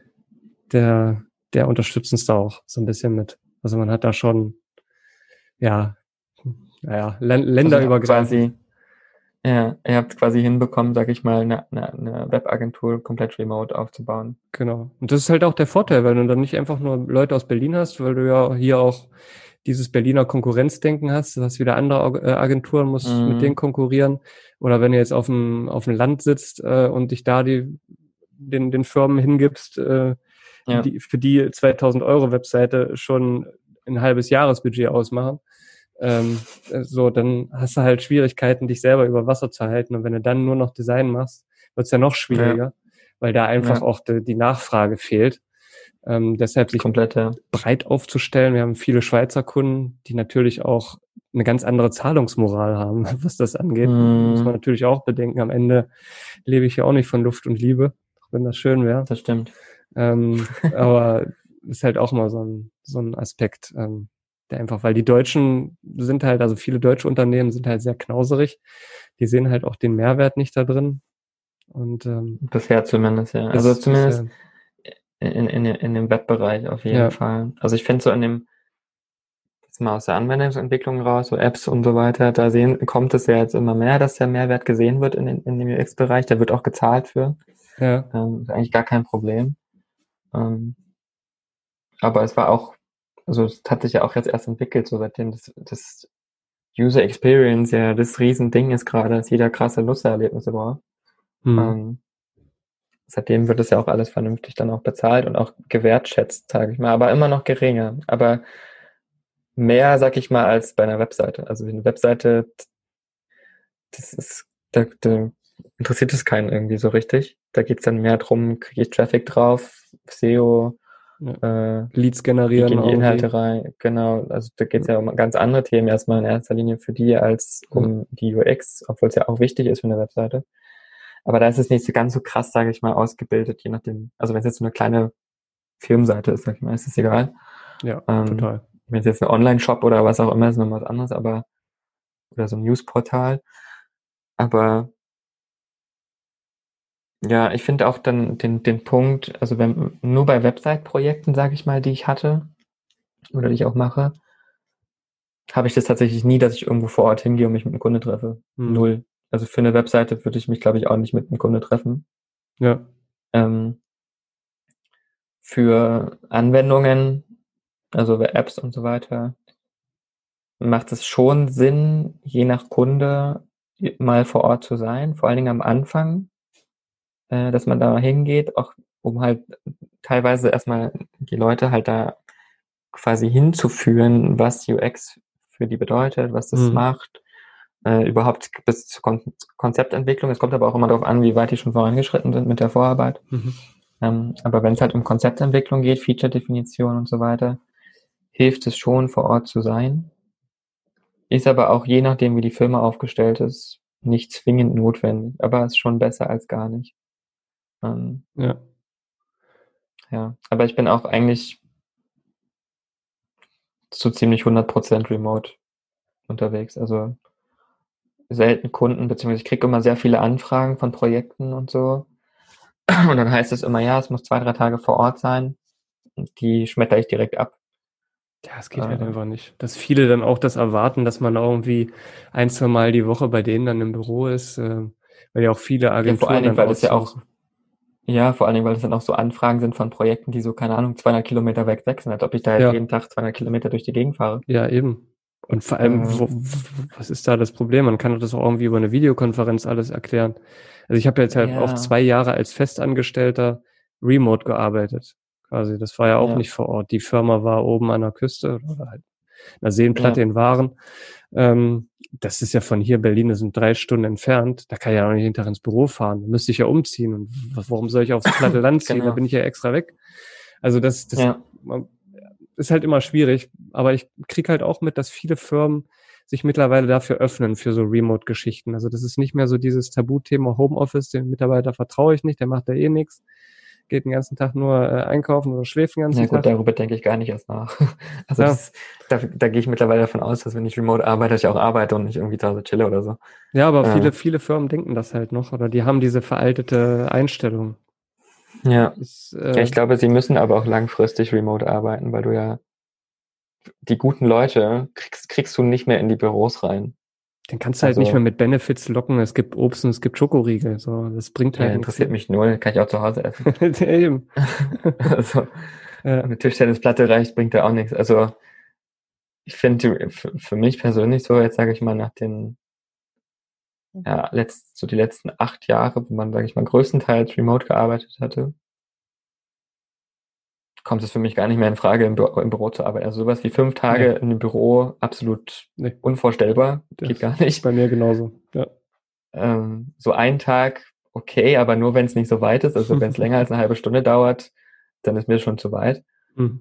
Ähm, aber also die Anfragen, ich verstehe dann auch diese ganzen Recruiter immer nicht, die dann irgendwie fragen, ja, wir suchen hier jemand, äh, der dann auch vor Ort ist, zwei, drei Tage oder vier Tage die Woche, manchmal sogar fünf Tage, also oftmals sogar die ganze Woche, wo ich mir dann auch denke, ja, ich ziehe jetzt bestimmt nicht um, um ja. dann an diesem einen Projekt ein halbes Jahr zu sitzen. Richtig. Ja. Ähm, also entweder ihr macht das remote oder sucht euch halt jemanden dann da vor Ort, aber ich fahre jetzt keine, teilweise ist es komplett andere Ecke von dem Land, als ich wohne. ja. Ich denke, hey, was, so München oder so, ich fahre doch nicht bis nach München, um da jetzt zwei, drei Tage die Woche zu arbeiten. Ja. Also ist der Aufwand auch einfach gar so. nicht wert. Ja. Ähm, aber also die Recruiter auch einfach schlecht vielleicht. Nee, gut, die Anfahrt würde ich mir schon bezahlen lassen, aber das, also es ja, aber das bezahlen die ja nicht, das ist es ja. Die setzen es voraus. ja, doch, doch, das zahlen die dann schon. Also es, die Projekte, die ich mache, da wird es schon bezahlt, aber okay. das, äh, sehe ich trotzdem nicht ein, dass ich da 200, beziehungsweise nach München, keine Ahnung, 400 Kilometer jeden Tag fahren soll, beziehungsweise da quasi eine Zweitwohnung mir suchen muss, um dann diese zwei, drei ja. Tage vor Ort zu sein. Da ist mit der Aufwand auch zur Wohnungssuche viel zu groß, weil erstmal findest du ja nichts. Richtig. Ähm, ja. Und es ist völlig unverhältnismäßig und da dieses, dieses Remote-Arbeiten reinzubringen, was absolut gut ist für die Firmen, finde ich, weil die Leute viel zufriedener sind. Mhm ähm, stressfreier auch arbeiten, finde ich, weil die Leute ja dann durch diesen ganzen Pendelverkehr und so nicht schon stresst, gestresst ankommen ja. ähm, morgens. Und weil sie halt viel mehr Freiheiten haben. Also ich finde, Remote, also Remote arbeiten bietet so viel positive Dinge, zwar auch negative, weil du halt natürlich die Mitarbeiter nicht mehr siehst und so, aber da kann man ja auch als Firma gegensteuern, dass man vielleicht von mir aus einmal im, im Monat so ein Filmevent macht, wo man sich mal trifft zusammen oder so, so Workation-mäßig mal irgendwo zusammenarbeitet, so urlaubsmäßig, also so Urlaub, genau. ja. arbeitsverknüpft. Man zusammen als Firma mal irgendwie, keine Ahnung, ins Allgäu geht oder nach Portugal oder was auch immer. Ja. Ähm, das finde ich dann auch ganz cool. Ähm, ist dann auch nochmal eine andere Arbeitsatmosphäre, aber diese, diese Anforderungen, ihr müsst vor Ort sein, was leider noch viele Konzerne machen, was auch mhm. gesetzlich teilweise halt nicht anders geht, wegen dann Datenschutz und so, kannst ja. keine Projektdaten raustragen aus dem Unternehmen und so ein Scheiß. Ähm, da geht's dann immer ein bisschen schwierig, so compliance-mäßig. Aber langfristig müssen sie es machen, weil die, also die Leute, die gut unterwegs sind, sage ich mal, die, die lassen sich ja nirgendwo mehr einstellen. Eben, weil du einfach auch viel mehr Geld verdienen kannst, wenn du das äh, selber machst. Ja. Du kannst ja auch selbstbestimmt quasi deine Projekte annehmen, musst nicht eben komplett, ja. Den ganzen Und du musst vor allen Dingen auch nicht, du musst vor allen Dingen auch keine fünf Tage die Woche acht Stunden arbeiten. Nö, eben. Äh, weil du ja erstmal viel mehr verdienst und du kannst halt weniger arbeiten und hast genauso viel Gehalt wie jemand, der irgendwie festarbeitet. Ja. Ähm, je nachdem, wie der Stundensatz ist, aber das ist, äh, bietet halt viel mehr Freiheiten auch nochmal und auch zu entscheiden, wann man arbeitet. So. Total. Also so dieses acht Stunden äh, Arbeiten so hintereinander weg, was wir da, was, was wir in diesen einen Firmen hatten, ähm, wo man dann am Ende gucken muss, dass man seine acht Stunden erreicht hat. Das ist halt wirklich gar nicht mehr. Also kann ich mir überhaupt nicht mehr vorstellen. Das, nee. das ist so abwegig für mich geworden in den letzten Jahren, weil das einfach, ich, wir haben jetzt ja auch einen Hund und also mit dem gehe ich eine halbe Stunde äh, mittags raus. Einfach so diese Freiheiten zu nehmen. Ich, ich gehe jetzt einfach mal mit dem Hund raus, ich mache jetzt mal hier was oder mal was völlig Abwegiges und äh, mache heute zwei Stunden, düse ich mit dem Rad irgendwo hin, weil, mhm. weil ich einfach, weil ich mir die Zeit jetzt dafür nehme. Ähm, oder auch einfach die ganz trivialen Sachen, ich muss mal zum Arzt oder ich muss äh, mal hier hin. Da muss ja sonst immer erst dein Chef fragen oder ist das okay, da musst du eine Bescheinigung mitbringen. Ähm, oh ja. Man hat wirklich nur Rennereien irgendwie dadurch und so ist man schon ein bisschen ja. flexibler, was das angeht. Ähm, ich finde auch Einkaufen super. Ich gehe immer ja. tagsüber einkaufen, wenn die Leute arbeiten gehen. Richtig. Ähm, ja. Weil dann sind die Läden leerer. Also ich finde dieses zwischendurch tatsächlich, diese Freiheit zu haben, zwischendurch was anderes zu machen, auch einfach mal vom Platz aufzustehen und wegzugehen und von ja. mir aus mal eine halbe Stunde draußen zu spazieren. Mhm. Ähm, oder halt äh, Essen zu kochen zwischendurch genau. oder zu sagen, boah, jetzt habe ich so meine zwei Stunden Downphase heute, aber ich hatte heute Abend noch mal zwei Stunden, interessiert ja eh kein Mensch, wenn ich das mache. Richtig, ja. Äh, Man macht sie für sich selbst quasi. Ja, und das ist so super befreiend eigentlich. Ja. Und ich hoffe, dass mehr Unternehmen das mit der Zeit jetzt auch machen in Deutschland, dass sie auch remote gehen. In den USA ist es ja schon ein bisschen fortgeschrittener, das Remote-Arbeiten. Mhm. Ähm, in Deutschland kommt es hoffentlich langsam ja. immer mehr. Ich würde es mir wünschen. Wär, ich auch. Wäre eine große Bereicherung. Welche Tools nutzt ihr denn größtenteils für die Remote-Arbeit? Das wäre noch so eine Frage für mich. Also für andere, die jetzt vielleicht auch remote Genau, also jetzt jemand, der jetzt, sag ich mal, in eine, in eine, eine eigene Firma vielleicht hat und überlegt, remote aufzubauen und nicht weiß, welche Tools man nutzen kann. Welchen Tools nutzt ihr denn jetzt, sag ich mal, euer Team zu managen zwischen Bielefeld, Berlin und äh, Japan? ähm, ja, also größtenteils natürlich unser eigenes Tool. Ähm, aber das hat ja. man natürlich jetzt so nicht, äh, die Zuhörer da draußen. Ähm, wir nutzen aber auch viel Trello, mhm. ähm, so ein bisschen, um, um Projekt, um Task hin und her zu schieben und eben Jira, also so die ganze Atlassian-Palette, Bitbucket. Ja. Ja, ähm, ja. Das, das Git-System natürlich ganz wichtig für uns, für die für die anderen Mitarbeiter. Wenn man an Webseiten arbeitet, muss man das als im, im Git machen. Das ist mhm. so, eine, so eine Versionskontrolle, dass man da einfach ja. sich die Stände nicht überschreibt. Ja. Also das so. mit GitHub direkt oder in Bitbucket denn? Äh, in Git. Nee, Bitbucket ist es. Bitbucket sind die Sachen drin. Ja. Okay. Also für die, die gerade zuhören, GitHub und Bitbucket machen quasi das gleiche, nur dass Bitbucket größtenteils sogar for free ist irgendwie, glaube ich. Ähm, GitHub ja. ist halt, muss man halt bezahlen, wenn man Private Repositories haben will. Ja, richtig. Aber erstmal ein anderes Thema. Ja. ja, okay. Also Trello und dann halt Versionskontrolle für die Entwicklung. Genau. Für die Kommunikation ähm, haben wir Wire. Ähm, das ist auch, glaube ich, ein Berliner Startup. Ja. Das ist so verschlüsselt, verschlüsselter Chat. Du kannst auch verschlüsselt telefonieren ja. und alles. Das nutzen das wir dann so aber eher. Was? Bitte? Ja.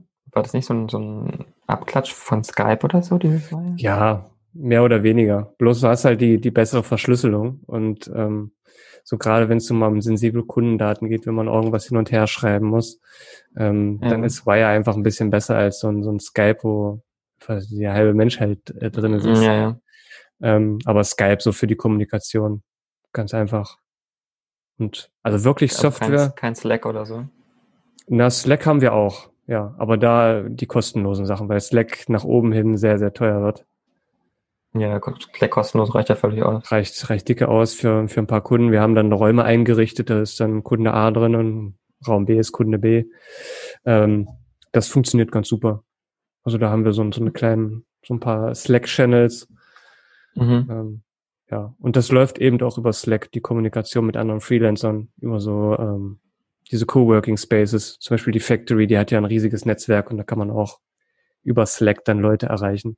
Ist auch so eine kleine ja. Akquise-Plattform mehr oder weniger, obwohl da die Aufträge eher gering sind und eher die Mitarbeiter ähm, mhm. im Vordergrund stehen, wenn man mal jemanden braucht mit Know-how.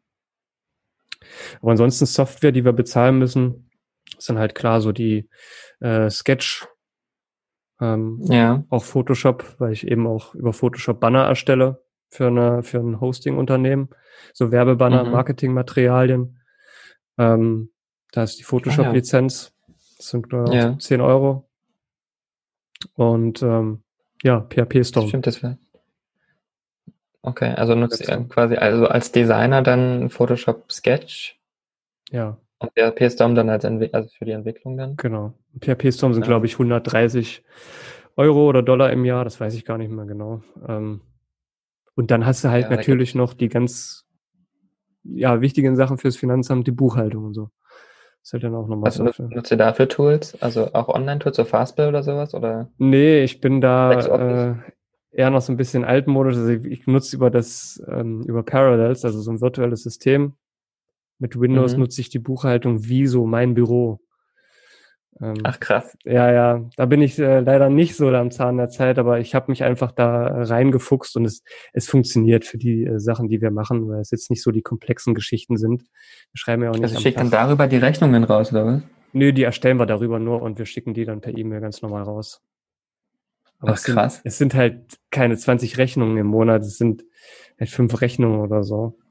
Ähm, deshalb haben wir da nie geswitcht so wirklich. Auch wenn es deutlich bessere Lösungen gibt. Aber da bin ich halt relativ ja, faul ja, so. in der Hinsicht, weil ich das halt auch ein Thema, ah, da bin ich super also schlecht drin. Die, vor allem sind die Tools ja eigentlich auch richtig gut mittlerweile. Also so Fastware und LexOffice und so oder Goodlands. Hm. Das ist ja eigentlich voll die easy Tools, die auch richtig viel bieten schon. Ja. Das hat halt für mich, ja, für mich irgendwie nicht so die Prio in den letzten Jahren. So. Es funktionierte so okay. auch. Okay. Da, fand ja, ich den, hätte ich gar nicht gedacht. Ja, da fand ich den Sprung von Photoshop auf Sketch dann schon ein bisschen äh, interessanter und wichtiger. Ja, das, das also was Website-Entwicklung also, angeht.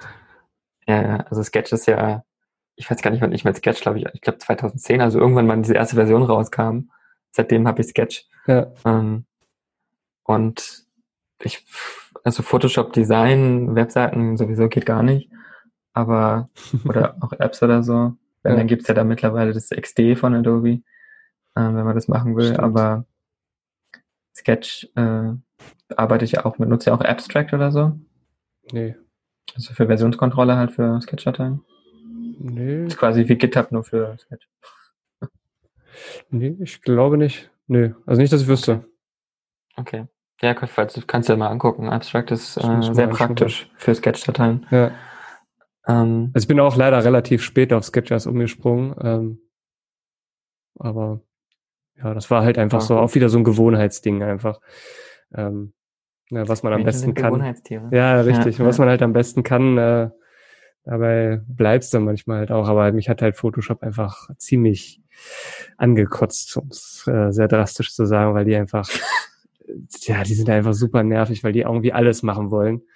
Äh, 3D-Webdesign und ach, und es ist nur noch Performance. Es ist eine Katastrophe Photoshop für Web einfach. Ich würde einfach alleine schon nicht damit arbeiten, weil es nicht vektorbasiert ist. Also das geht gar nicht, das Photoshop-Zeug. Also Photoshop ist für mich auch wirklich nur zur Fotobearbeitung. Hm. So, dafür ist Photoshop. Und alles andere gibt es andere Tools für. Ja. Sketch, Framer. Ja, weil Sketch halt auch schon mehr so auf Web hinausgeht, weil du da gleich siehst, Box Shadow und solche Geschichten kannst du ja einen Code ausgeben lassen. Das ist halt einfach schon vernünftiger als bei Photoshop. Ja, das, ja, ja. Ich muss schon raten muss, was da überhaupt für, was ist das denn da? Schlagschatten oder so? Da musst du den mühsam nachbauen. Irgendwie. Das ist, ja. Könnte ich mir gar nicht vorstellen. Also ich kann mir nicht vorstellen, dass das jemand auch macht, tatsächlich in Photoshop Webdesign. Ja. Ähm, also falls jemand starten möchte mit Design und Apps bauen möchte, dann guck lieber Sketch oder Figma oder sowas an ähm, als Fall. Photoshop. Ähm, ja. ja. Hast du dann noch irgendwelche äh, Tipps, die du jemandem mitgeben möchtest, der vielleicht Designer werden möchte oder struggelt, selbstständig zu werden gerade, egal ob er jetzt Designer werden möchte, aber so generell selbstständig zu werden? Mm. So Hürden, die du hattest, die vielleicht geschafft hast? Oder Denkhürden, die du überwunden, überwunden hast? So Mindset-mäßig? Tja, also wie schon am Anfang gesagt, der Tipp wäre halt wirklich, wenn man da jetzt komplett bei Null startet, das erstmal neben dem Job zu machen. Oder vielleicht mhm. auch äh, neben dem Studium, vielleicht als Aufbesserung, je nachdem, wie, wie viel Skill man schon hat. Ja. Und das kann auf jeden Fall helfen. Und man sollte halt schauen, man muss dann halt irgendwie schon alles selber bezahlen. Also Krankenversicherung, ähm, Altersvorsorge, ja. so, das übernimmt dann halt keiner mehr für dich. Ähm, und auch so, so ganz bescheuerte Sachen, so Arbeitslosenversicherung. Also wenn ich jetzt quasi komplett hier scheitere, dann rutsche ich natürlich sofort in Hartz IV ran. Ne? Also ich habe da halt kein, kein Auffangbecken äh, Becken, äh, mit ALG 1 und kann dann erstmal ein Jahr wieder so ein bisschen Larifari machen. Also da hätte. Zahlst du quasi nicht in die Versicherung, also zahlst du quasi Arbeitslosenversicherung freiwillig oder nicht? Nee, zahle ich nicht. Also, hab, ja, also man sollte sich auf jeden Fall selber dann entweder vorher schon einen Puffer schaffen, äh, was man ja mhm. grundsätzlich mhm. im Leben machen sollte, auch als Festangestellter, dass man immer so eine gewisse Summe auf der Kante hat, die man, die man ja. hat. Das kann in der Selbstständigkeit auf keinen Fall schaden. Das hat uns sehr geholfen. Definitiv, ja. Gerade so trotz Gründerzuschuss, äh, der relativ hoch war, weil ich äh, jetzt nicht unbedingt schlecht verdient hatte, ähm, hat er sehr geholfen, aber ähm, ich denke mal so, je nachdem, was man machen sollte, man sollte schon ein paar tausend haben, also zwei, dreitausend Euro für den Anfang sollte nicht, nicht schaden, würde ich jetzt so grob sagen. Ja, das ist ja eigentlich relativ schnell ansparen. Ja, also es ist also individuell für jeden, muss man halt schauen. Für mich, ja, also ich, ich, so ich, ich, ich würde immer empfehlen, so mindestens so einen Puffer zu haben von Monatsgehältern, sage ich mal, von drei bis sechs Monaten. Ja. Und dann ist man, glaube ich, relativ entspannt. Also wenn man sich das angespart hat, dann kann man relativ entspannt in die Selbstständigkeit reingehen. Genau. Weil dann hat man ja, sag ich mal, drei bis sechs Monate Zeit, um da in Ruhe was aufzubauen. Und wenn es dann scheitert, kann man ja immer noch zurück in die, Selbst äh, in die Festanstellung gehen. Also genau. persönlich, ich habe, ich zahle auch gerade nichts in die äh, Arbeitslosenversicherung ein, weil ich mir denke, selbst wenn meine Selbstständigkeit verkackt irgendwann mal oder nichts mehr passiert, sage ich mal, mhm. ähm, es gibt Jobs wie Sand am Meer in unserem Bereich. Richtig. Also Eben. man kann überall irgendwo arbeiten. Und in dem Bereich ist man ja gerade eigentlich in einer richtig lucky Perso äh, Position, dass mhm. jeder das gerade braucht und sucht und warum soll man sich dafür versichern? Aber es ist natürlich ja, für andere Bereiche nicht so nicht so eine luxuriöse Position, ja, sage ich mal. Es ist immer individuell zu sehen. Das gleiche wäre dann halt auch mit, mit dem Gründerzuschuss. Wenn man den nicht bekommt, dann natürlich mehr Puffer. Für mich haben 2.000, 3.000 Euro ausgereicht, weil ich halt ja. äh, dann den Gründerzuschuss äh, Zuschuss noch hatte. Hm. Ja. Der aber auch nicht deine Krankenkasse bezahlt. Das sind halt auch, das ist im Grunde richtet sich das an ALG 1, also ans Arbeitslosengeld. Und das sind ja immer 60 Prozent von deinem Nettoeinkommen, was du damals hattest. Mhm. So, und ähm, aber du kriegst dann quasi nur so viel, was du vorher hattest, nur davon 60 Prozent oder was? Genau. Also wenn du zum Beispiel jetzt einfach gerechnet 1000 Euro verdient hast, also netto, dann kriegst du halt 600 Euro davon. Äh, für, für kriegst dann 600 als Gründerzuschuss? Als Gründerzuschuss, genau. Plus 300 Euro on top für die Krankenversicherung. Ah, okay, gut, also die 300 Euro sind ja dann auch weg. Genau, die sind weg. Also, ja. Also ja, die Krankenversicherung zahlst du ungefähr, weil die richtet sich ja dann wieder an dem, was du äh, als Festangestellter verdient hast. Total bekloppt eigentlich. Ja, ist, ja gut, die Krankenversicherung gut, kommt dann auch an, ob du privat versichert bist oder gesetzlich. Ne? Richtig, genau. Ja. Bei mir war es also gesetzlich also, und das waren, glaube ich, damals, weiß ich nicht, 280 oder 250 Euro für die Krankenversicherung. Also hatte ich halt 50 Euro echt? gut. Ja. So wenig? Krass. Ja, das war über gesetzliche damals. Ich weiß nicht, also ich glaube, das war auch noch äh, geringer, weil ähm, ich der Krankenversicherung ja auch mitgeteilt habe, dass ich Gründerzuschuss bekomme und dann passen die das dementsprechend an. Ähm, ah, okay, ja. Und der Gründerzuschuss ist ja nur auf sechs Monate und danach wirst du dann ähm, ja trotzdem noch als geringfügig eingestuft. Aber ja, mhm. das halt dann halt, das musst du halt immer bedenken, ne? die musst du dann auch selber bezahlen. Die richtet sich ja dann an deinem, an deinem Gehalt, in Anführungsstrichen, an dem Umsatz, den du machst. Den, an ja, deinem genau, Einkommen. Einkommen halt, genau. Ja. Ja. Richtig. Ja, ich bin direkt in der Selbstständigkeit direkt in die private reingewechselt, hm. weil sie einfach für mich viel günstiger ist als die gesetzliche. Äh, also wenn du ja entsprechend, sag ich mal, ja, das ist ja gedeckelt, glaube ich, irgendwann bei 4.500 Euro oder so, hm. äh, die gesetzliche, und dann bezahlst du ja schon 800 Euro fast an Krankenkasse. Ja. Wo ich mir dachte, ich zahle bestimmt keine 800 Euro Krankenkasse, da kann ich auch eine private nehmen, die mir irgendwie 300 kostet oder so. Ja. Ähm, zumal man eh kaum zum Arzt geht. Ähm, aber es kommt natürlich immer darauf an, wie alt man ist und welche Absicherung man braucht und haben möchte und ob man Kinder hat. Da geht's ja ganz schnell hoch, das Geld. Hm. Also ja, ja. Eben. Das ist dann immer noch mal so ein Thema. Also Krankenkasse ist super individuell. Ja. Muss jeder für sich, glaube ich, entscheiden, was für ihn am besten ist. Ich werde meine jetzt wieder kündigen. Aber ja. dafür wird die nächste günstiger im Ausland. Weil internationale Krankenversicherungen sind noch günstiger als die deutsche. Und die sichern genauso ab. Also, ja. Krankenkasse war ein langes Thema bei mir tatsächlich. Echt, wieso? Ja, weil ich absolut keine Ahnung hatte, was ich machen soll. Ob jetzt gesetzlich, privat, was im so. Privat. Ja. Das hat mir so viel Kopfzerbrechen beschert, dass ich nicht wusste, was ich machen soll, was jetzt besser ist, sage ich mal. Mhm. Und dann hat es ja auch immer so, wenn du in die private gehst, dann kommst du nicht mehr so leicht in die gesetzliche rein und so. Ähm, aber Stimmt, ja. schlussendlich bei mir war es halt in der Situation am sinnvollsten, weil es erstmal günstiger war und zweitens ich eh weg bin mhm. und dann das eh wieder gekündigt wird. Ja, gut, klar, das stimmt. Und du hast bessere Leistungen. Wobei ich sagen muss, ich war jetzt das letzte Mal, das erste Mal beim Arzt und da haben die gesagt, äh, dachte ich so, naja, wenn ich privat versichert bin, dann komme ich bestimmt direkt ran, wenn ich da reinkomme.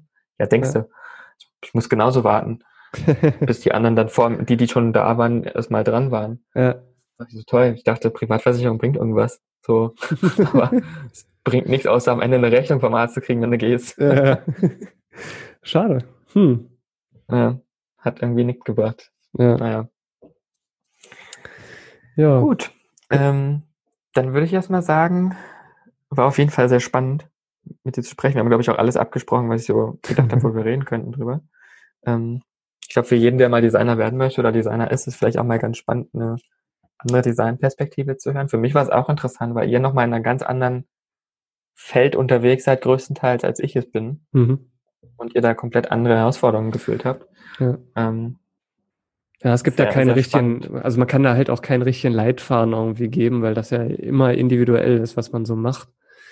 Ja. Für uns funktioniert das Konzept, was wir uns so aufgebaut haben, ziemlich gut und ja, ich, ja, genau. ich glaube, wenn man also dann noch jemanden zur Hand hat, der das, der das auch noch macht, zu zweit ist man da vielleicht sogar noch besser. Man kann sich ergänzen. Also als Hintergrund, Definitiv, Pascal macht ja komplett nur Programmierung. Der übernimmt da sehr ja, viel. Halt Killer. Ja. ja. Das ist halt ein Riesenvorteil, wenn du da einfach so ein, so ein, so ein Team bist, ähm, was irgendwie alles abdeckt, was man so braucht. Von Hardcore-Programmierung ja. bis äh, gutes Design. Ist halt ja. echt super. Und Vertrieb. Und Vertrieb, genau, ja. Also. Ein guter Sales-Typ ist mega wichtig. Ja. Aber. Ja, muss halt lernen, ja, cool. sich auch selbst zu vermarkten irgendwo dann. Das stimmt, ja. Selbstständigkeit ist mehr als nur, ich mache mal mein Ding. Ja, ja. Man, man schlüpft in jede Rolle rein irgendwie. Ja. Man ist Vertriebler, man ist irgendwie Chef, man ist Designer, man ist Putzfrau für seinen eigenen Arbeitstisch. Buchhaltung, man macht so alles irgendwie. Steuer, also. Ja, muss sich auch verkaufen ja. können, so mit, mit verschiedenen Argumenten und also man lernt halt auch viel dazu. Ne? Ja. Ich glaube, also wenn man. Es schadet nicht. Ja. ja. Es schadet nicht, selbstständig sich mal zu machen, um das alles zu lernen, selbst wenn man verkackt. Ja. Man hat so viel gelernt in dieser Zeit. Das denke ich auch. Und ich habe halt auch den Eindruck, dass wenn man wirklich wieder zurück in die Festanstellung wollen würde, würde man allein durch den Aspekt, dass man selbstständig war, schneller irgendwo reinkommen, weil das, glaube ich, nochmal, da bist du einfach für die Firmen interessanter, weil du weißt halt, wie du selbstständig dich, äh, ja, verkaufst. Ja, du hast halt eine ganz andere Denkweise. Genau, du weißt ja. halt einfach, wie die Firma denkt und du bist einfach anders, wenn du selbstständig bist oder entwickelst. Du hast halt ein ganz anderes Mindset, ja. Genau. Ja. Die, die, man, man merkt tatsächlich, wenn jemand so dieses Angestellten-Mindset hat und jemand, der mehr möchte als nur eingestellt sein. Ja. Ähm, das merkt man tatsächlich. Das sind meistens so diese Machertypen, die dann einfach auch genau. Dinge einfach umsetzen, die nicht lange darum äh, faseln oder sagen, ja, ich weiß nicht, ob ich das kann, ich probiere es einfach so. Ja. Ich glaube, das, das als, ja, als Basis das ist eine für eine Eigenschaft. Genau, ja kann nicht schaden für eine Festanstellung, wenn man da irgendwie wieder zurück will. Es, es muss ja nicht immer den, äh, unbedingt das Scheitern sein, sondern vielleicht hat man auch einfach irgendwie nicht mehr Lust und will diese, das, das Finanzielle ist ja manchmal auch ein Faktor, dass man sagt, ja, ich möchte auch einfach erstmal äh, mir keine Sorgen machen, wenn ich mal zwei, drei Wochen krank bin, dass ich da kein Geld verdiene oder so. Gibt ja manchmal so die ganzen Ja, beziehungsweise. Sachen wenn halt sich die Lebensumstände ändern. Also wenn ich jetzt plötzlich ein Kind so. kriege und du sagst, jetzt brauche ich was, was sicheres, sage ich mal. Genau, die Sicherheit. Falls der andere noch nicht sicher läuft, dann ja. ist es halt nochmal eine andere Sache, dann, dass man sagt, okay, ich gehe mal zurück zur Festanstellung. Ähm, alles Richtig. völlig legitim. Also man soll immer das machen, was für einen das Richtige ist und wo man so seinen Spaß dran hat. Genau. Dann passt das. Ja. Ja, cool. Dann danke ich erstmal äh, für das Gespräch. Ja, danke dir für die ähm, Einladung. Sehr gerne. Falls, falls ihr mehr äh, von, von Sascha lesen wollt oder ihn mal stalken möchtet, da findet ihr auf jeden Fall ein paar Infos dann in, der Show, in den Show Notes. Und falls ihr Webseiten braucht, meldet euch bei Sascha oder bei mir oder bei irgendjemand anders. ähm, Den Designer genau, eures danke Vertrauens. erstmal. genau, Designer eures Vertrauens. Zwei habt ihr gerade euch angehört. genau.